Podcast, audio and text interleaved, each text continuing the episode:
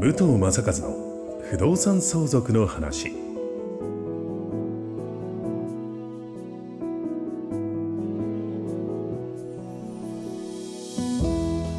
ポッドキャスト武藤正和の不動産相続の話は意外と知らない不動産相続についてのお話を相続診断士宅地建物取引士の武藤正和が実例をもとにお伝えしながらリスナーの皆様の相続準備のお手伝いをさせていただく番組です。幸せをつなぐ相続応援団株式会社ステディライズの提供でお送りいたします。不動産屋だからわかる不動産相続の話。ナビゲーターの土屋恵子です。そして不動産業29年相続診断士の武藤正和さん、えー、今日もよろしくお願いいたします。はいお願いいたします。はい、えー、だんだん私も皆さんと深掘っていく間に結構詳しくなってきたんじゃないかなと思っておりますが、はい、今日は一体どんなお話を伺っていけるんでしょうか、はい、またまあまああのー前回お話した続きの部分もあるんですけれども、はい、まあ、皆さんやっぱりご実家の僕のねあのセミナーでも一番やっぱ競争率、まあ狭いところでやってるんですけれども、うん、一番人が集まりやすいのはご実家の問題なんですね。それがあの都内の実家であっても田舎の実家であっても同じなんですけれども、うんうんうん、実家問題が一番多いと皆さんそうですね、ここそれだけでもえー、同じ話を基本してるんですけれども、はい、同じレジュメを持ってやってるんですけども、うん、2回3回多い方で4回聞きに来てます。で聞きに来るじゃあの、ね、僕の方からいつもと同じ話しかしませんよという話をするんですけれども、まああの事例はねその時また新しい事例があったらお話しするんですけれども基本お話はする内容は一緒なんですけれども、うん、その方たちに言わすとですね、うん、初め来た時はゼロ。ゼロっていうより間違った知識を持ってる時もありますから、はい、まあ、マイナスの方もいてそこから聞きに来てな,、まあ、なるほどなとなる前に終わっていくらしいんです。うん、でかる。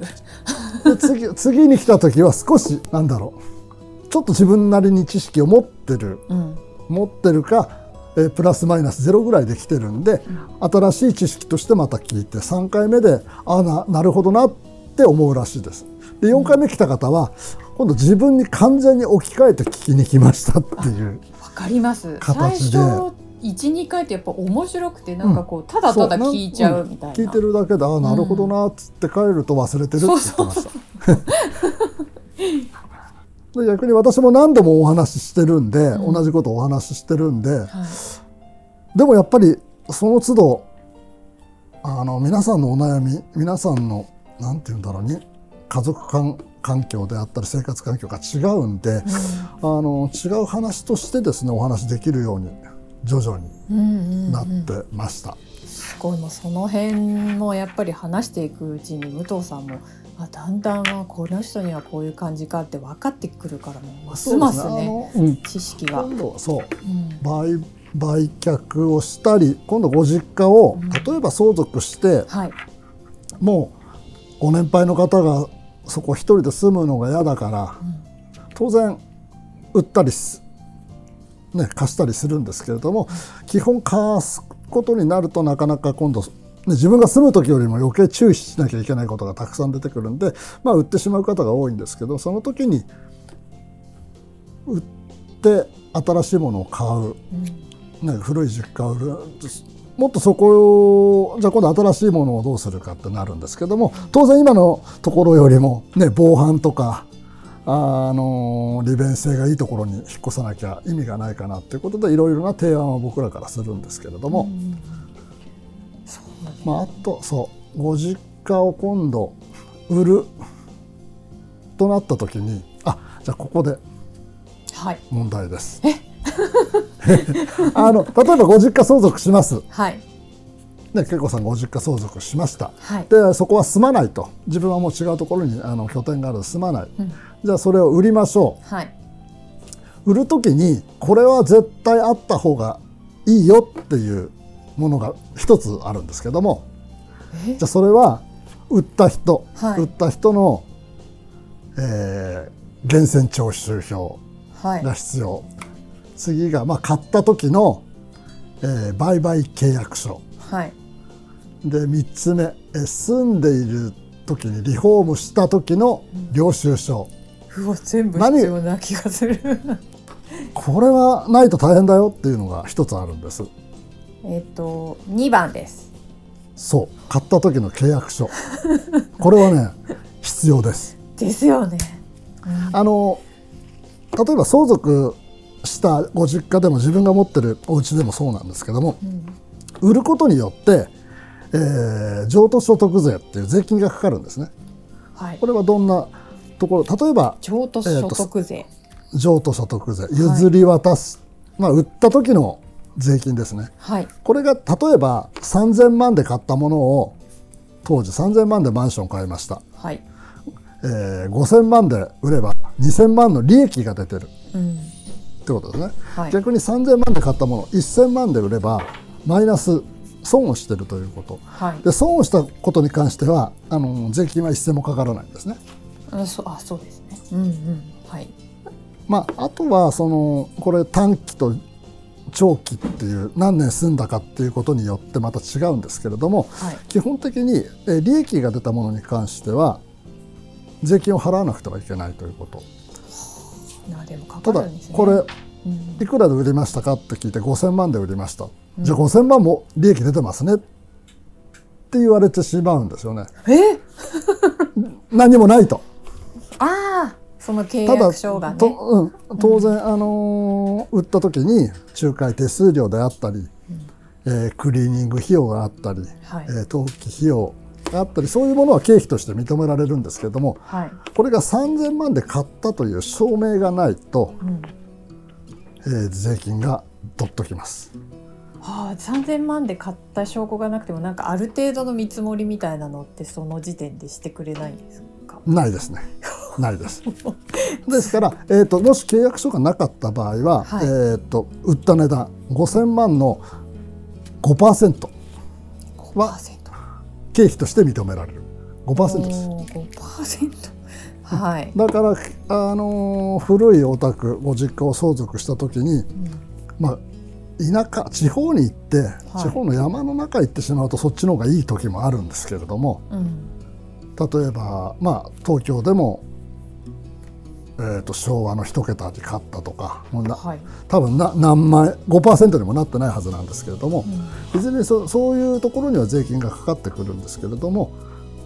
えー、昭和昭和そうですね平成になってから買ったようなものに関しては、うん、まあ、昭和の末期からとか平成の頃に買ったものはかなり高い値段であります。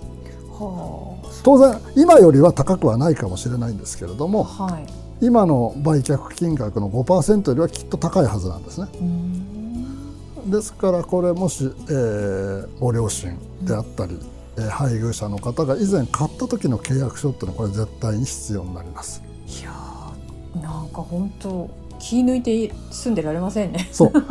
これね 実は多いんです。権利書はあるけど売買契約書が確かに。権利書はあるかも。うん、ただ不動産屋的に言うとですね、はい、権利書はなくても売れるんです。自分のものだと証明すればいいから。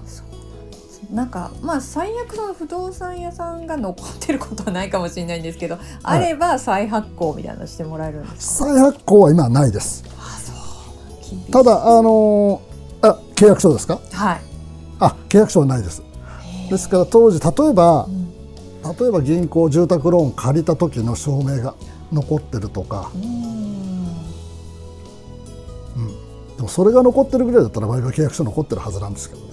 確かに確かにそうですよね。うん。まあ銀行も遡ってはくれないってことですね。はい、はあ、はい、厳しいだから売買契約書より、うん、えー、と土地建物の権利書、うん、まあ、権利書って言い方はしませんけれども、はい、一般の方は権利書の方が大事なような気がするんですけども、もし将来的に売るとか、なった場合は売買契約書があった方が税金は安くなります。わかりました。売買契約書はもう本当にみんな大事に取っといてくださいということで、はい、もう今なくなっちゃった人はもうしょうがないから。しょうがない。これから。しょうがない。です。これからの人はちゃんと捨てずに取っとかないとですね。まあ、そうですね、うん、ささっきちょこっとあのお話したんですけどこの譲渡所得、はい、譲渡所得も短期と長期があって、はい、5年5年自分が買って5年以内に売ったものに関しては税金が掛け率が高くなります。5年を超えているものに関しては、えー、長期所得長期譲渡所得ということで掛け目が安くなります。5年が境です。それはやっぱりあの新しいから高く売れやすいってことですか？そうですね。利益が出てるはずでしょうからということで。ただあの相続に関しては、はい、えー、相続を受けて、うん、えー、ご自分に、うん、えー、所有権あ所有権移転登記ですね。名義を自分に変えて、はい、5年ではなくて相続はあくまであの言葉の通り受け継いだものですから前の方が持ってた年数と自分の年数を足すことができる。もっと言うと、えー、自分のご両親が20年30年持っていたら、はい、えー、私が相続を受けて名義を変えて翌日に売っても長期所得長期浄土所得になります。じゃあもう何年住んでるかっていうことを証明するにもやっぱりその売買した契約書あそのね。それは、うん、あの建物でも土地でも登記簿謄本にいつから自分のものになってるっていうのが分かるんです。いくらかが分からないんです。あそっかそっか。値段がね書いてある。そうです。例えば3000万の、えー、不動産を購入したりせよ、はい、1000万しか借りてないこともありますし。あ確かにだから登記簿謄本だけ見ると、えー、その不動産をいくらで買ったかは明確にわからないということですね。なんかもういろいろ必要ですね書類が。はい、皆さんこう捨てずにね、はい、今一度実家を整理して大事な書類は取っておこうということで、そうです、はい、ちなみにもう一つ長期長期と短期の差で、うん、えー、税金は倍違います。20%約20%と約40%ですからえ普通に買ったら5年は住んでいないと税金は高くなる税率が高くなるということですね。だいぶ変わりますから。はい。うん、わかりました。今日は結構もう全部が重要なポイントだったと思いますけれども、皆さんあのまあ今日わからなくてもその勉強会などやってますので、はいはい、ぜひぜひあの武藤さんの勉強会にもリアルな武藤さんに会いに行ってぜひぜひ、ね、お願いしたいと思います。はい、はい、それでは、えー、締めさせていただきますが、はい、えー、よろしいでしょうか？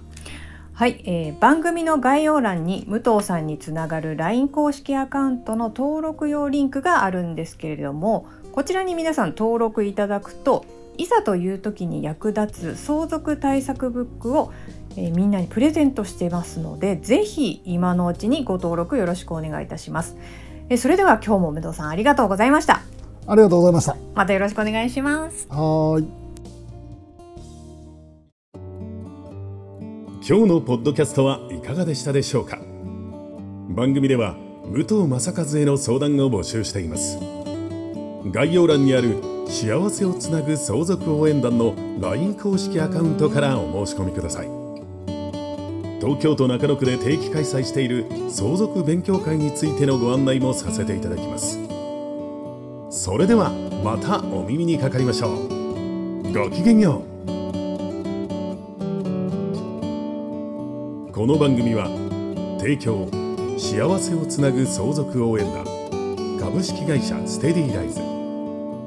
プロデュース Life Bloom dot Fine がお送りしました。